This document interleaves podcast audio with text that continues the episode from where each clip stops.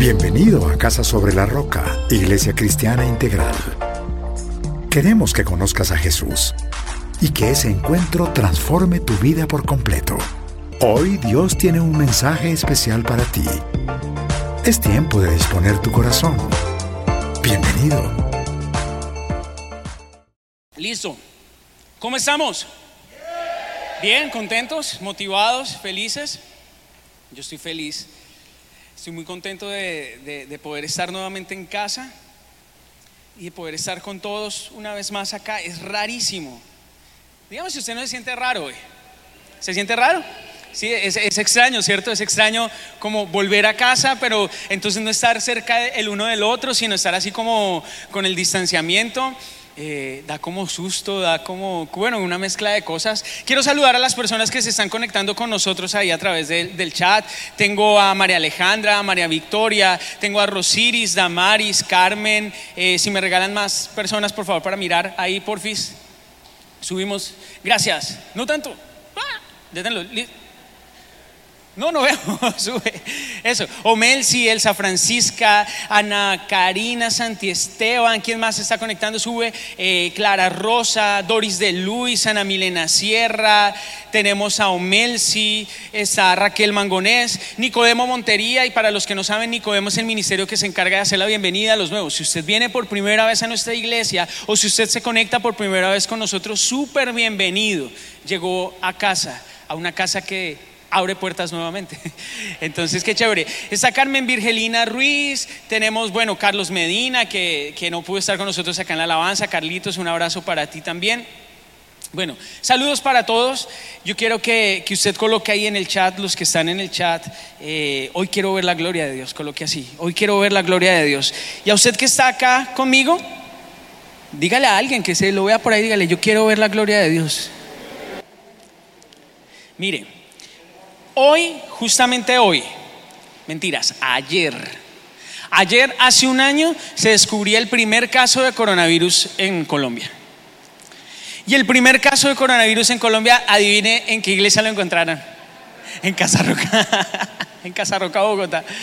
Eh, y, curioso que un año después de, estar encerrados, volvamos a estar juntos. Eh, y es realmente un regalo de Dios, es un regalo de Dios que usted no se alcanza a imaginar. Yo quiero que me acompañen por favor en sus Biblias a 2 de Corintios capítulo 5 versículo 7, versículo 13, perdone. 2 de Corintios capítulo 5 versículo 13. Segunda de Corintios, capítulo 5, versículo 13. Leemos la nueva versión internacional de las Sagradas Escrituras. Esa es la versión eh, oficial de Casa sobre la Roca Iglesia Cristiana Integral. Sin embargo, si usted tiene otra versión de las Sagradas Escrituras, no hay ningún problema. Cambia el lenguaje, pero no cambia el mensaje. Segunda de Corintios, capítulo 5, versículo 13. Y lo leemos a viva voz acá porque ya tengo barra acá para poderlo leer juntos. Entonces vamos a leer Segunda de Corintios capítulo 5 versículo 13, los que están allá en su casa, espero pronto verlos acá también conjunto con nosotros. Segunda de Corintios 5 13, lo leemos. Dice lo siguiente: Si estamos locos es por Dios, si estamos cuerdos es por ustedes. Leámoslo una segunda vez. Si estamos locos es por Dios, si estamos cuerdos es por ustedes. Cierre sus ojos y acompáñeme a orar. Padre Celestial, yo te doy gracias en esta mañana. Gracias por este tiempo hermoso que tú nos regalas para estar acá reunidos una vez más en casa, Jesús. Y gracias, Señor Jesús, porque casa no solamente este lugar en donde tal vez hoy tu, tu, palabra es proclamada, Señor, sino en cada casa, cada hogar, cada familia donde hoy está llegando este mensaje y en donde están escuchando hoy tu bendita palabra, Señor. Yo te pido que sea eso, Señor, tu palabra la que habla a lo profundo de nuestros corazones en esta mañana, Señor. Padre, venimos con hambre y sed de ti, hambre y sed de ti. Necesitamos de ti, Jesús. Necesitamos que tú vengas, que tú llenes la casa de nuestro corazón, Señor Jesús, y que habites en ella, Señor.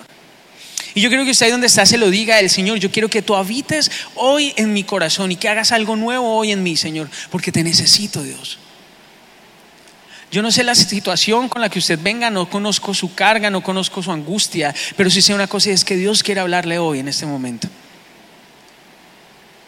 Así que disponga su corazón, disponga todo su ser para ser transformado por Dios y dígaselo ahí con sus palabras. Señor, quiero escuchar una vez más tu voz.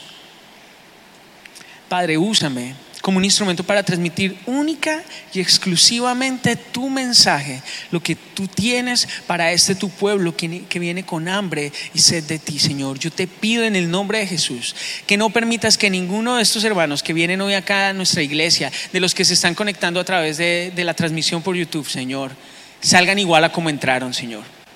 No lo permitas en el nombre de Jesús, sino que todos, todos, podamos salir transformados por tu poder y por tu gloria en medio nuestro, Señor. Te bendecimos en el nombre de Jesús. Amén y amén. Mire, estamos viviendo tiempos anormales, ¿cierto? Estos son tiempos anormales, fuera de lo común. Y más un día como hoy, hoy es, hoy es un día extraño. Es extraño volver a casa, es extraño volver a estar en congregación, y pensaba mientras escribía esta charla qué era entonces lo normal, ¿cierto? Porque si esto es lo extraño, entonces ¿qué era lo normal? Lo normal era que todos estuviéramos reunidos un domingo en la iglesia.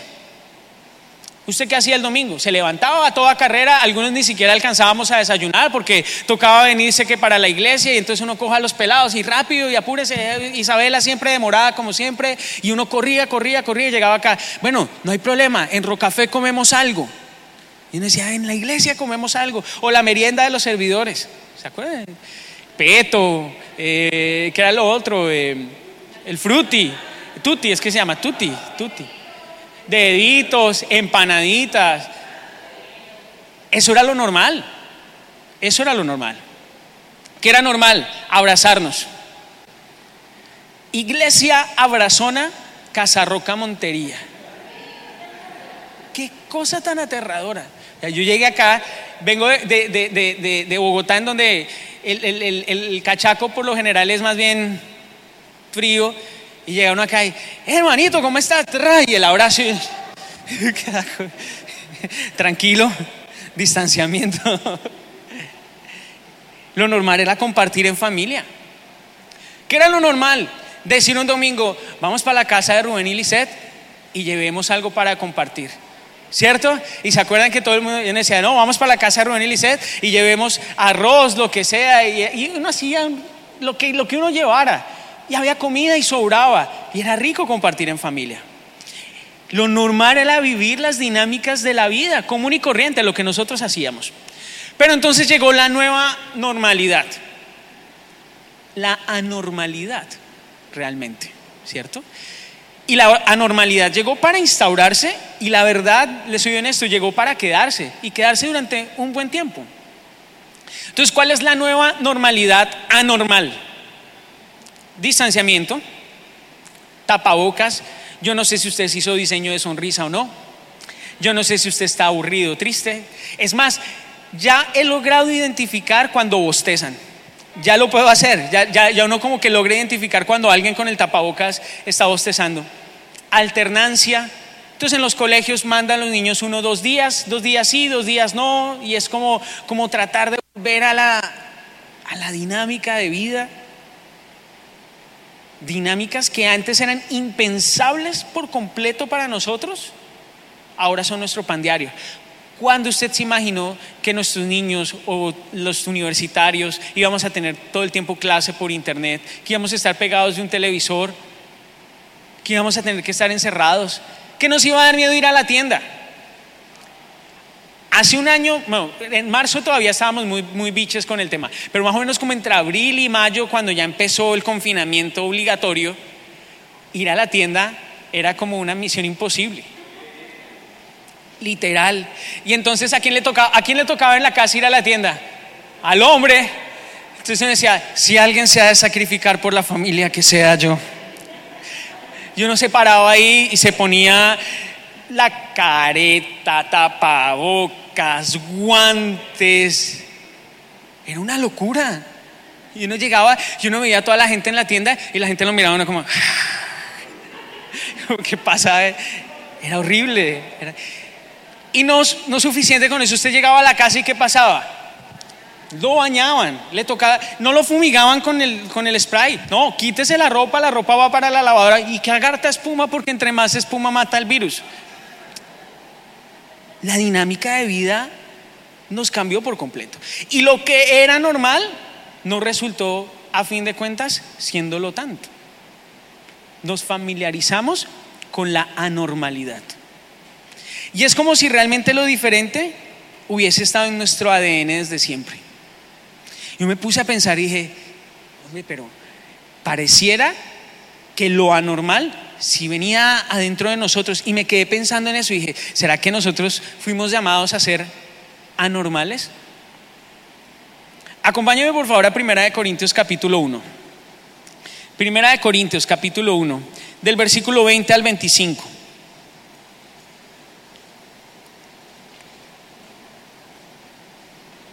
Katiana Márquez dice que un astronauta nos quedaba pequeño, literal. Primera de Corintios capítulo 1 del 20 al 25, se lo voy a leer, dice, ¿dónde está el sabio? ¿Dónde está el erudito? ¿Dónde está el filósofo de esta época? ¿No ha convertido Dios en locura la sabiduría de este mundo? Ya que Dios es su sabio en su sabio designo dispuso que el mundo no lo conociera mediante la sabiduría humana, tuvo bien salvar mediante la locura de la predicación a los que creen. Los judíos piden señales milagrosas y los gentiles buscan sabiduría, mientras que nosotros predicamos a Cristo justificado. Este mensaje es motivo de tropiezo para los judíos y es locura para los gentiles. Pero para los que Dios ha llamado, lo mismo judío que gentiles, Cristo es el poder de Dios y la sabiduría, de Dios. Versículo 25 nos da la clave. Pues la locura de Dios es más sabia que la sabiduría humana y la debilidad de Dios es más fuerte que la fuerza humana. Y cuando el Señor me regalaba ese pasaje de Primera de Corintios, lo que yo pensaba es que los hijos de Dios somos anormales por naturaleza. Y no me abra sus ojos así como, ah, anormal, se enloqueció este man. Somos anormales por naturaleza. Mire, nosotros hacemos cosas que para el mundo resultan locura o para la gente de afuera resultan locas. Ayer nada más lo hablábamos en el servicio. Decíamos, ¿a quién se le ocurre que para que el río se abra y se forme un muro y pueda cruzar el pueblo, entonces cuando las aguas se están desbordando, los sacerdotes tienen que poner los pies en el agua? Es una locura porque tocaba darle vueltas a la ciudad. Cosas que parecen ilógicas, que son anormales. Pero resulta que los cristianos no vivimos bajo las dinámicas de este tiempo. Nosotros, en tiempos de dificultad, nos fortalecemos. Anormal.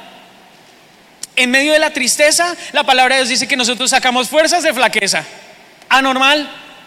En la debilidad nos fortalecemos. Anormal. ¿Cómo así? En la debilidad usted se fortalece, no está tan bobo. Sí, en la debilidad nosotros nos fortalecemos. Si nos quitan, ¿qué hacemos nosotros? Damos más.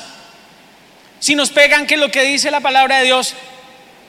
Ponemos la otra mejilla. Anormal. Si nos piden llevar la carga un kilómetro, ¿cuántas la llevamos? Dos anormales. Si usted se da cuenta, en su ADN, en el ADN suyo y en el mío, está el ser anormal, el ser diferente. Y este es un tiempo anormal. Y como es un tiempo anormal, es un tiempo en donde la nueva normalidad trató de llegar acá y de imponerse, los cristianos anormales debemos brillar en esta situación. Y es que nosotros no hemos vivido, no hemos sido llamados a vivir situaciones normales. Y nosotros no estamos llamados a enfrentar las situaciones de las formas comunes y corrientes como la gente normalmente lo hace, sino que nosotros enfrentamos las cosas que nos pasan a la manera de Cristo. Y eso es lo que puede resultar siendo anormal.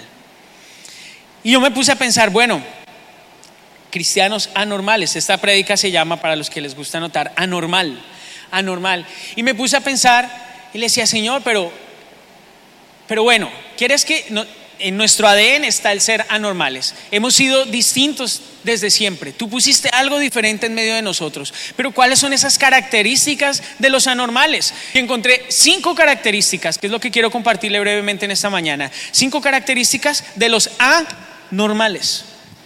Cinco características de los anormales. Y la primera característica está en Gálatas capítulo 1, versículo 15. Gálatas capítulo 1, versículo 15.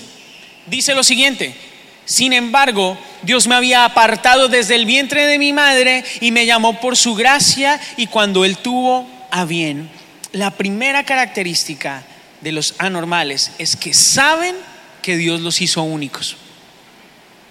Saben que Dios los hizo únicos. Efesios capítulo 2, versículo 10 dice, porque somos hechura de Dios, creados en Cristo Jesús, para buenas obras, las cuales Dios dispuso de antemano a fin de que las pongamos en práctica. Mire, usted es único. Dios lo hizo usted único. Somos hechura de Dios. Nosotros tenemos identidad junto con Él cuando somos hechos hijos de Dios. Eso lo hace usted único. No solo nos creó, sino que también nos asignó un propósito. Nuestra vida va mucho más allá del crecer, gastar oxígeno y ver cómo nuestros días pasan mientras nos envejecemos.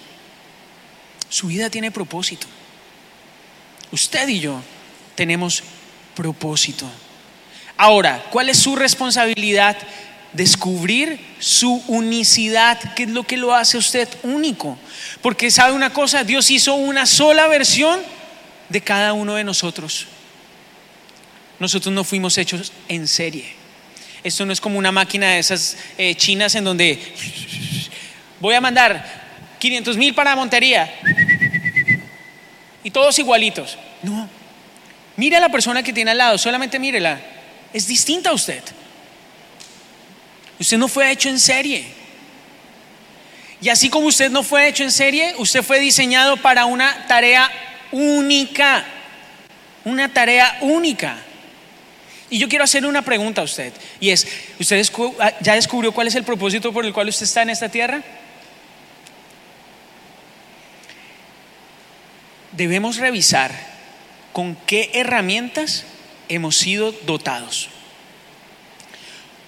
porque las herramientas con las que usted ha sido dotado revelan el propósito de Dios para su vida. Habilidades, dones, talentos. Todo eso que usted, Dios le ha puesto en su corazón, ha puesto en su vida, revelan ese propósito precisamente por el cual Dios lo trajo a este mundo. Es que yo tengo una habilidad para cuidar niños. Señor va mostrando su propósito con su vida. Hay otras personas que no tienen ni cinco de habilidad con los niños. A los dos segundos los niños salen corriendo. Propósito. El propósito de su vida se va mostrando en las habilidades, dones, talentos y esa unicidad que Dios ha puesto sobre su vida. Primera de Pedro, capítulo 4, versículo 11. Dice lo siguiente. El que habla, hágalo como quien expresa las palabras mismas de Dios. El que presta algún servicio, hágalo como quien tiene el poder de Dios. Así Dios será en todo alabado por medio de Jesucristo, a quien sea la gloria y el poder por los siglos de los siglos. Amén. Y hay algo que me decía el Señor muy fuerte y es, usted es único. Y como usted es único, deje de compararse. Y quiero que lo anote ahí en su cuaderno, deje de compararse. Mire, vivimos en una constante comparación como si esto fuera una competencia. Y esto no se trata de una competencia. Si Dios a usted lo hizo único.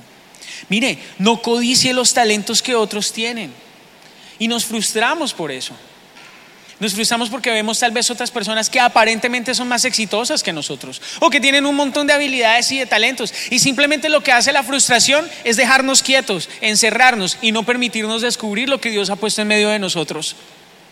Entonces vivimos anhelando tener lo que otros tienen, desaprovechando lo que Dios ha puesto en mí. Éxodo capítulo 4, del versículo 1 al 2, hay un momento espectacular. Es una conversación entre el Señor y Moisés. Y Moisés dice que le vuelve a preguntar al Señor, ¿y qué hago si no me creen ni me hacen caso? ¿Qué hago si me dicen, el Señor no se te ha parecido? Y mire lo que le, responde el Señor, ¿qué tienes a la mano? le eh, preguntó el Señor, una vara, respondió Moisés.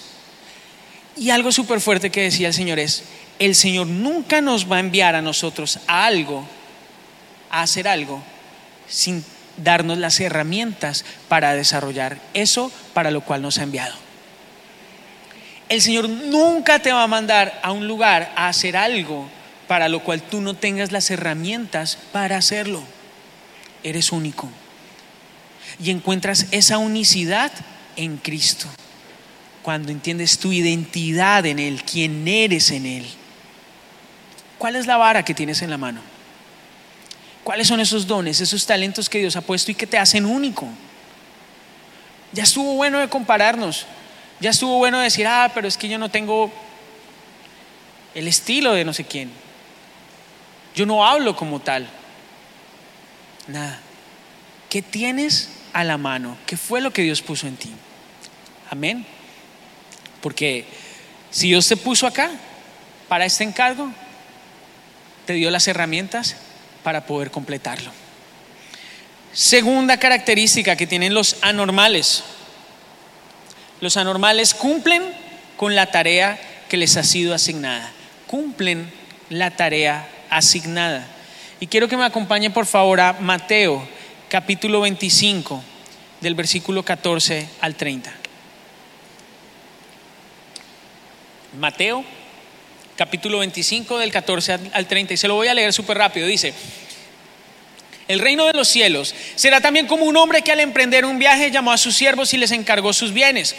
A uno le dio cinco mil monedas de oro, a otro dos mil y a otro solamente mil. Mire, a cada uno le da una porción diferente, no a todo el mundo el Señor le da lo mismo, le da a cada quien lo que Él considera.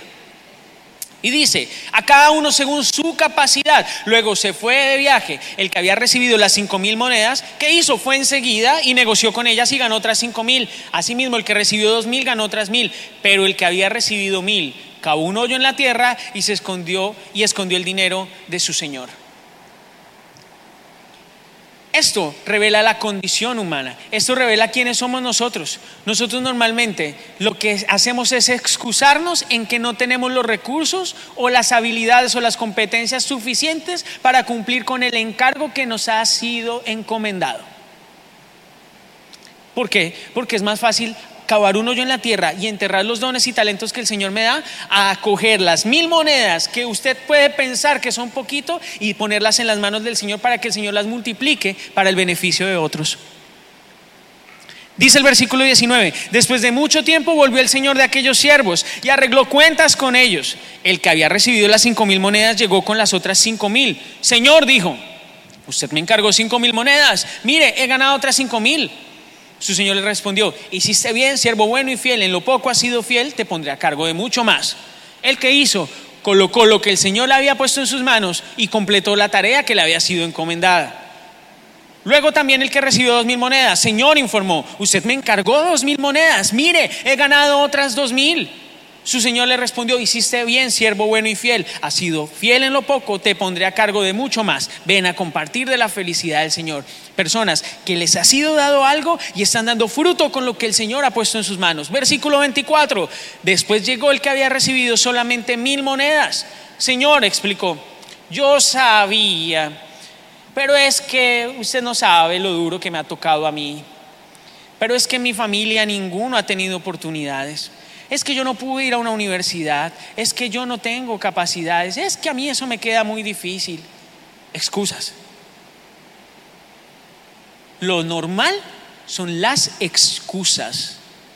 Lo normal es no completar la tarea que nos ha sido encomendada. ¿Sabe qué es lo anormal? Lo anormal es afrontar las cosas y dar fruto en lo que el Señor nos ha puesto. Mire lo que dice más adelante. Señor, explico, yo sabía que usted es un hombre duro, que cosecha donde no ha sembrado y recoge donde no ha eh, esparcido, perdón. Así que tuve miedo y fui y escondí su dinero en la tierra. Mire, aquí tiene lo que es suyo. Es esa persona que recibió tanto de parte del Señor, pero como él siempre lo vio tan poquito, porque así nos pasa, recibimos tanto de parte de Dios, pero pensamos, es tan poquito, es tan poquito que como es tan poquito, pues que el Señor haga lo que quiera con eso, porque... Pero su Señor le contestó, siervo malo y perezoso, así que sabías que cosecho donde no he sembrado y que recojo donde no he esparcido, pues debías haber depositado mi dinero en el banco para que a mi regreso lo hubiera recibido con intereses. Versículo 30, rudo, pero contundente y a este siervo inútil échenlo afuera a la oscuridad donde habrá llanto y rechinar de dientes. Mire iglesia, debemos ser hallados fieles en lo que el Señor nos ha encomendado. No menosprecie lo que ha recibido. Usted no ha recibido poco de parte del Señor. No menosprecie lo que usted ha recibido. Elimine las excusas de su vida, elimínelas por completo, porque las excusas lo único que lo van a llevar a ustedes a que no dé fruto, a que viva una vida de derrota. Reconozca cuáles son sus capacidades, qué es lo que Dios ha puesto en sus manos. ¿Cuáles son esas cosas que usted hace muy bien o que le encantan hacer? Si eso es lo que puso Dios en su corazón, desarrollelo. A cada uno, dice la palabra de Dios, se nos da una manifestación distinta del Espíritu especial. Todos hemos recibido algo especial de parte de Dios. Elimine el menosprecio de su propia vida. Y eso se lo voy a volver a repetir. Elimine el menosprecio de su propia vida. Muchas personas viven hoy menospreciándose a sí mismos, pensando que son poca cosa para Dios o que son poca cosa para lo que Dios les ha mandado hacer. Mentira elimine el menosprecio de su vida. No hemos sido llamados a hacerlo todo, pero sí hemos sido llamados a hacer solución en medio del plan de Dios para las personas que nos rodean. Amén. Tercera característica, vamos avanzando. Tercera característica de los anormales. Los anormales avivan lo que han recibido. Avivan lo que han recibido. Segunda de Timoteo, capítulo 1, versículo 6. Segunda de Timoteo, capítulo 1, versículo 6. Dice lo siguiente. Por eso te recomiendo que avives la llama del don de Dios que recibiste cuando te impuse las manos. Dice, por eso te recomiendo que avives la llama del don de, del don de Dios que recibiste cuando te impuse las manos. Ese es el encargo que Pablo le hace a Timoteo. Y Timoteo era un tipo joven. Y lo que el Señor me decía era, mire Alejandro, todos hemos recibido habilidades, dones, talentos. Trabaje con lo que usted ha recibido. No se conforme con lo que hasta hoy tiene. Se ha esmerado en buscar desarrollar lo mejor con lo que le ha sido dado. Eso es lo que dice la palabra de Dios. Eso es el avivar la llama del don que recibió usted. La palabra de Dios dice que los que reciben un encargo se les demanda que sean hallados dignos de confianza. Ahora, tenga la medida correcta de lo que ha recibido. Eso se llama humildad. Segunda de Corintios capítulo 10, versículo 13. Dice, nosotros por nuestra parte no vamos a jactarnos más de lo debido, nos limitaremos al campo que Dios nos ha asignado según su medida, en la cual también ustedes están incluidos. Humildad es que usted entienda que lo que usted recibió encuentra sentido en las manos de Dios. Elimine el orgullo. porque también es fácil irse al otro extremo. Un extremo es en donde la persona dice, ah, yo soy un pobre miserable que no he recibido absolutamente nada. Y la otra posición es la de, mire, si yo soy un profesional, yo he conseguido esto y esto y esto, tengo los mejores cargos en las mejores organizaciones, la gente se pelea para que trabajen conmigo. Orgullo. Porque todo, y eso anótelo y subráyelo ahí en su cuadernito, todo lo que usted ha recibido es para mostrar la grandeza de Dios.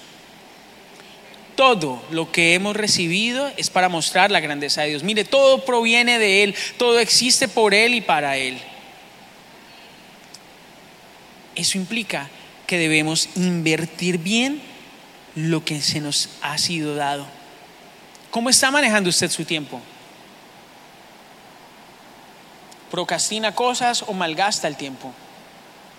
Invierta de manera adecuada lo que Dios le ha dado, teniendo la medida correcta, elimine eh, el orgullo de su vida, ponga su mirada en Cristo, lo que usted ha recibido, los dones y talentos, las habilidades que Él ha puesto en usted, como la gente anormal que sabemos que somos ahora con Cristo Jesús, nosotros entendemos que todo lo que hemos recibido es para su gloria y para su honra.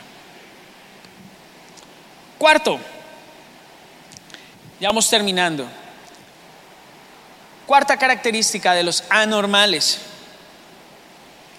Honran a Dios con su trabajo. Honran a Dios con su trabajo. Eclesiastés capítulo 9, versículo 10. Eclesiastés capítulo 9, versículo 10. Dice lo siguiente, y todo lo que te venga a la mano, hazlo con todo empeño, porque en el sepulcro a donde te diriges no hay trabajo ni planes, ni conocimiento, ni sabiduría. Mire, los anormales son personas que terminan lo que comienzan. Usted afuera encuentra un montón de gente inconstante que arrancan una cosa, emprenden un plan, un proyecto y no lo terminan. Que dejan todo a medias. ¿No le ha pasado? Todo a medias. Los anormales tienen conciencia de sus actos.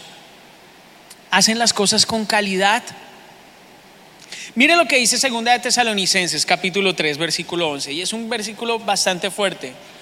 Dice, nos hemos enterado de que entre ustedes hay algunos que andan de vagos, sin trabajar en nada, y que se meten en lo que no les importa. Ojo, está diciendo que hay vagos que no hacen un zapato y que adicional son chismosos, ¿cierto? O sea, un combo, ese es combo explosivo, tiene eh, fatality, como diría él.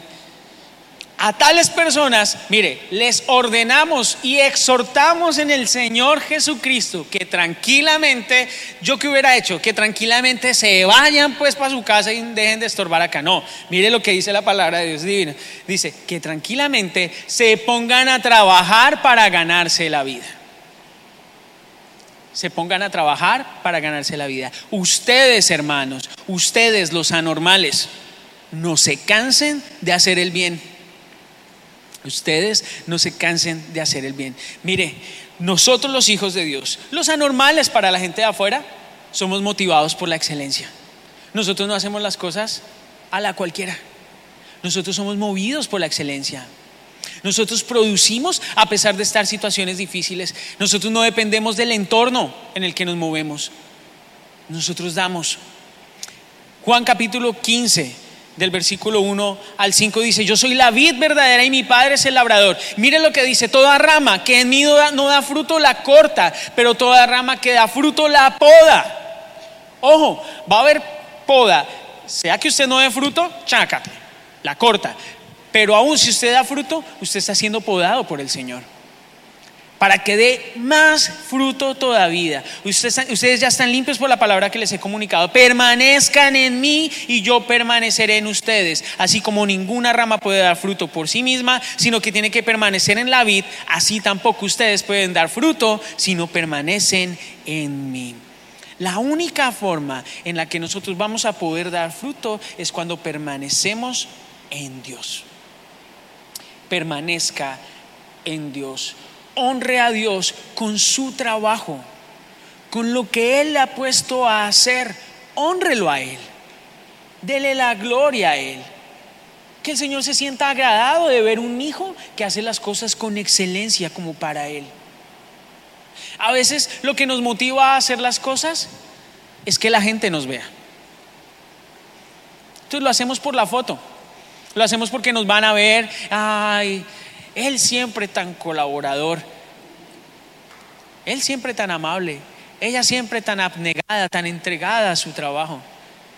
Y la motivación real del corazón es esperar la felicitación o a que el jefe nos haga un aumento, nos suba el sueldo o a que no perdamos por lo menos el trabajo en época de pandemia. ¿Cuál es la motivación real de lo que usted hace? Porque los anormales saben qué es lo que pasa. Honran a Dios con su trabajo.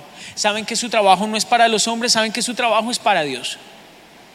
Y todo, todo lo que hacen, lo hacen con esmero. No son flojos.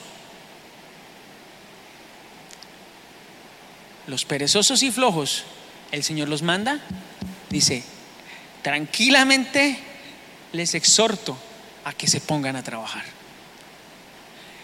Este es el tiempo en que nosotros los anormales del Señor honramos a Dios con nuestro trabajo. Le damos la gloria a Dios con lo que Él nos ha puesto a hacer. Y trabajamos con excelencia. Trabajamos con excelencia. Último, quinto, quinta y última característica de la gente anormal. Anótelo así. Disfruta ser diferente. Los anormales disfrutan ser diferentes diferentes. Filipenses capítulo 3 del versículo 12 al 15. Filipenses capítulo 3 del versículo 12 al 15. Dice lo siguiente, no es que ya lo haya conseguido todo o que ya sea perfecto.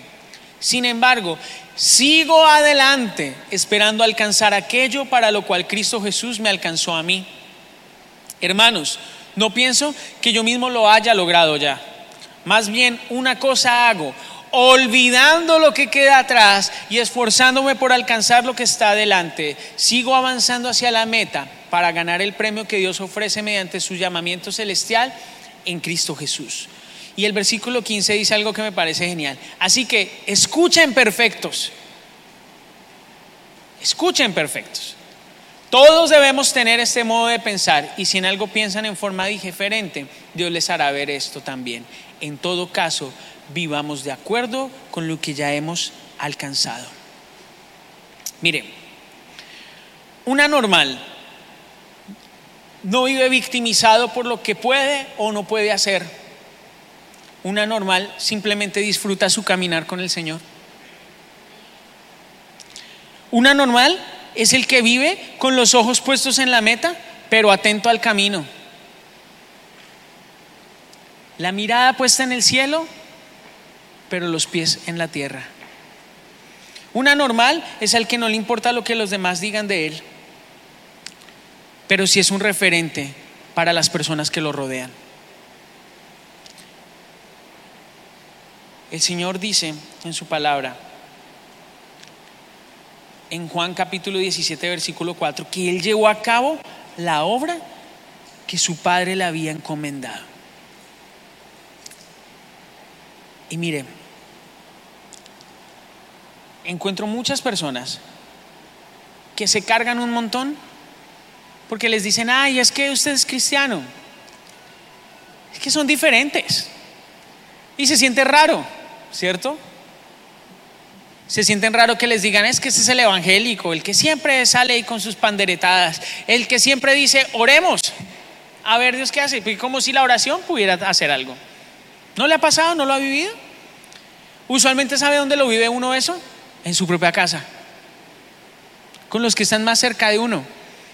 Le dan palo a uno. Ay, pero usted siendo cristiano y mire que yo lo cogí en una mentira. Mire que yo lo cogí haciendo una cosa que no, no era debida. Y nos dan palo, nos dan leña, nos dan leña.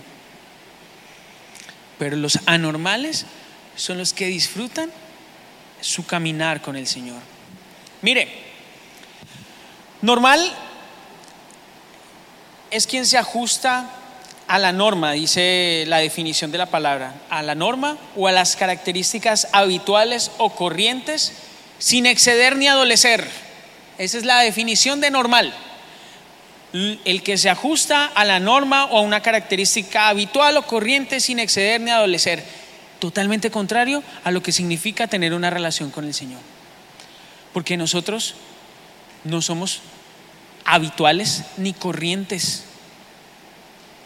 Nosotros vivimos una vida extrema con Él.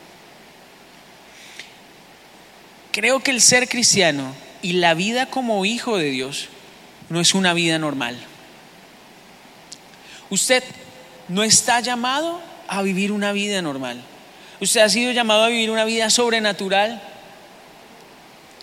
Vidas en donde ustedes puedan ver el poder de Dios. Vidas en donde lo extraordinario sucede. En donde lo anormal es lo que sucede todo el tiempo, en donde la gente que ve a su alrededor dice, este tipo yo no lo entiendo porque no tiene un solo centavo y no le falta absolutamente nada en su casa. Anormal, esta persona que dice que tiene enfermedad, está con una enfermedad terminal, está súper terrible y aún así tiene gozo en su corazón. Anormal.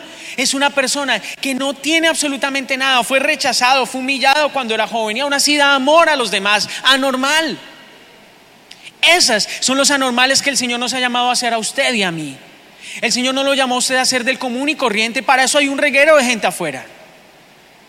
El Señor lo llamó a usted a ser diferente. ¿Y qué si usted es anormal? ¿Qué si marca usted la diferencia con lo que usted hace? Empresarios que tienen negocios, tienen empresas y son diferentes porque tienen a Cristo en su corazón. Eso es lo anormal y ese es el tipo de anormalidad que se tiene que imponer en este tiempo. ¿Qué si rompemos con el molde que dicta esta generación? Porque esa generación lo que nos va a decir es, haga fraude, haga las cosas de esta manera como siempre se han hecho. Es que lo que lo funciona a usted es el chanchullo, eh, lo que le funciona es la coima, es pagar para que las cosas sucedan. No. Se tiene que levantar una generación de anormales, de personas que entienden que han sido llamadas para un propósito único de parte del Señor. ¿Qué si somos diferentes? Porque la verdadera locura, los que están locos, son los que se oponen a la verdad de Cristo. Nosotros no estamos locos. La verdadera locura, según lo que leíamos en Corintios, es de quienes se ponen a Cristo. Filipenses para terminar. Capítulo 1, versículo 6. Dice, Estoy convencido de esto. El que comenzó tan buena obra en ustedes, la irá perfeccionando hasta el día de Cristo Jesús. Estoy convencido de esto, anormales de Casarroca Montería y de Panamá en donde nos ven y de México, de Australia, de Canadá, que por ahí veo gente conectada de Canadá, de Estados Unidos, anormales de Estados Unidos, ustedes los anormales. Estoy convencido de esto, el que comenzó tan buena obra en ustedes la irá perfeccionando hasta el día de Cristo Jesús. ¿Sabe yo qué sueño? Una iglesia anormal una iglesia diferente. No la iglesia que tiene cerradas sus puertas y que vive en un gueto en este lugar. No, es una iglesia que va a hacer las cosas diferentes y no le da miedo. Una iglesia que vive el Evangelio, que siente la palabra de Dios, que le corre por sus venas. Eso es lo anormal. Esa es la nueva normalidad. Muchos se preguntaban, ¿cuándo vamos a volver? ¿Cuándo vamos a volver? ¿Cuándo volveremos a estar reunidos? Y llegó el día. ¿Y qué pasó? Nada. Porque el llamado a hacer lo diferente no iba a ser que estuviéramos acá reunidos en la iglesia. Lo diferente es cuando usted cruza las cuatro paredes de la iglesia hacer en la normal que Dios lo ha llamado a hacer a usted. Ahí es donde comienza la iglesia. La iglesia no comienza en este lugar. La iglesia comienza cuando esta transmisión termina. La iglesia no comienza cuando usted empieza un servicio de manera virtual o cuando usted viene de manera presencial. La iglesia comienza cuando usted entiende la anormalidad, la anormalidad a la que ha sido llamado. Cuando usted entiende que usted ha sido llamado a ser diferente y a marcar esa diferencia en donde Dios lo ha puesto a usted. Cierre sus ojos y acompáñeme a orar. Padre, te damos gracias en esta mañana, Señor. Gracias por este tiempo que nos regalas para estar una vez más reunidos en casa. Nos da alegría estar reunidos en este lugar, Señor. Gracias, Dios mío, Señor, porque sé que se están levantando hombres y mujeres que entienden que han sido llamados a ser diferentes, anormales, Señor. En una era de la anormalidad, en donde todo es tan diferente a como lo veníamos haciendo, tu llamado es claro para tus hijos. Debemos brillar con tu luz afuera. Debemos hacer las cosas de manera diferente, no como el mundo las hace, no como ellos la ven. Nosotros las vemos de forma diferente porque tú estás en medio nuestro, Señor. Gracias, Dios mío, Señor, porque un día tuviste a bien encomendarnos a nosotros tareas preciosas, Señor, para realizar. Yo te pido que cada uno de nosotros, de los que estamos en este lugar, tengamos completamente claro que tú nos has hecho únicos y que encontramos nuestra identidad única y exclusivamente en ti. Señor, que pongas en nuestro corazón ese sentido de responsabilidad, de cumplir con las tareas y con esos propósitos que nos fueron asignados desde la eternidad, Señor. Padre, que tengamos el carácter suficiente, la entereza necesaria para avivar el don que hemos recibido, para avivar los dones y talentos que tú has puesto en medio de nosotros, Señor. Padre, que te honremos con todo lo que hagamos, Señor. Elimina el orgullo de nuestra vida en el nombre de Jesús. Elimina el que por algún momento se nos ocurra por la cabeza el pensar que esto ha sido por nosotros, Señor. Porque esto no es por nosotros, esto es por ti, Señor. Que te demos toda la gloria y la honra por lo que tú haces en medio nuestro, Señor. Y Padre, que nosotros como tu iglesia, la iglesia preciosa del Señor, disfrutemos el ser diferentes contigo, Señor. Porque de eso se trata, disfrutar este caminar contigo, disfrutar el ser distintos. Disfrutar lo que para otros parece locura, pero que es la locura más hermosa que podamos llegar a vivir. El amarte a ti y el caminar todos nuestros días de la mano contigo. Te amamos, Jesús. En tu nombre, Padre Santo, amén y amén. Quiero ahora eh, preguntar si hay personas que, que nos acompañan hoy por primera vez. Si es la primera vez que usted se conecta con nosotros a nuestra transmisión, bienvenido. Y no sé si hay personas acá en este lugar que nos acompañan por primera vez acá en la iglesia. Si ese es eh, su caso, yo quiero que usted levante su mano ahí donde está, si es la primera vez que, que viene acá y nos acompaña acá a nosotros en este lugar. Si no, eh, si ya ha venido muchas veces, ah, si hay alguien por primera vez, hola, bienvenida, ¿cómo estás? Mucho gusto. Hola, bienvenido, mucho gusto. Qué alegría tenerlos en casa, en nuestra reactivación de casa, nos da mucha alegría. Para ustedes que vienen acá por primera vez y para las personas que se conectan con nosotros por primera vez a esta transmisión, súper bienvenidos. Llegaron a casa y este es su lugar. Eh, queremos hacerles sentir que los amamos y que estamos felices de que ustedes estén acá con nosotros. La palabra de Dios dice que el Señor está a la puerta y llama y que si alguno oye su voz y abre la puerta, Él entrará y cenará con Él. Yo no le hablo de una religión. Porque ninguna iglesia se clavó en una cruz por nosotros. El que lo hizo tiene nombre propio y se llama Jesucristo. Por eso yo le hablo a usted de una relación íntima y personal con aquel que quiere mostrarle una vida completamente nueva para usted. Desconozco lo que ustedes han vivido, reconozco el dolor o las situaciones que ustedes han sufrido, pero estoy completamente seguro que el Señor tiene planes de bienestar para sus vidas y quiere hacerlo todo nuevo. Si usted quiere darle una oportunidad a Dios, yo quiero invitarlo a que usted haga una oración conmigo. La oración no tiene magia, simplemente es una oración en la que le abrimos nuestro corazón a Dios y le invitamos a que sea nuestro Señor y nuestro Salvador. ¿Quiere hacerla conmigo esta mañana? ¿Sí? Ok, entonces cierren sus ojos y repitan después de mí. Nosotros como iglesia los acompañamos a ellos en esta oración. Señor Jesús, te damos gracias por este día y porque hoy entendemos que tú nos amas como nadie nos puede amar. Hoy decidimos abrirte nuestro corazón e invitarte a nuestra vida. Y aquí a partir de hoy y para siempre seas mi Señor y mi Salvador. Escribe mi nombre en el libro de la vida. En el nombre de Jesús. Amén y amén. Sabemos que Dios llegó a tu corazón con una palabra especial. Repite en voz alta esta sencilla oración. Amado Jesús, te doy gracias. Reconozco que soy pecador, pero también reconozco que tú, Jesús, eres Dios que te hiciste hombre, moriste y resucitaste. Te abro la puerta de mi corazón. Haz de mí la persona que tú quieres que yo sea. Te recibo ahora mismo como mi Señor y mi Salvador. En Cristo Jesús. Amén. Si acabas de hacer esta oración, la palabra de Dios dice que naciste de nuevo, que eres una nueva persona. Te invitamos a dar el siguiente paso en tu proceso. Somos una iglesia de amor y queremos acompañarte y ayudarte en esta nueva vida.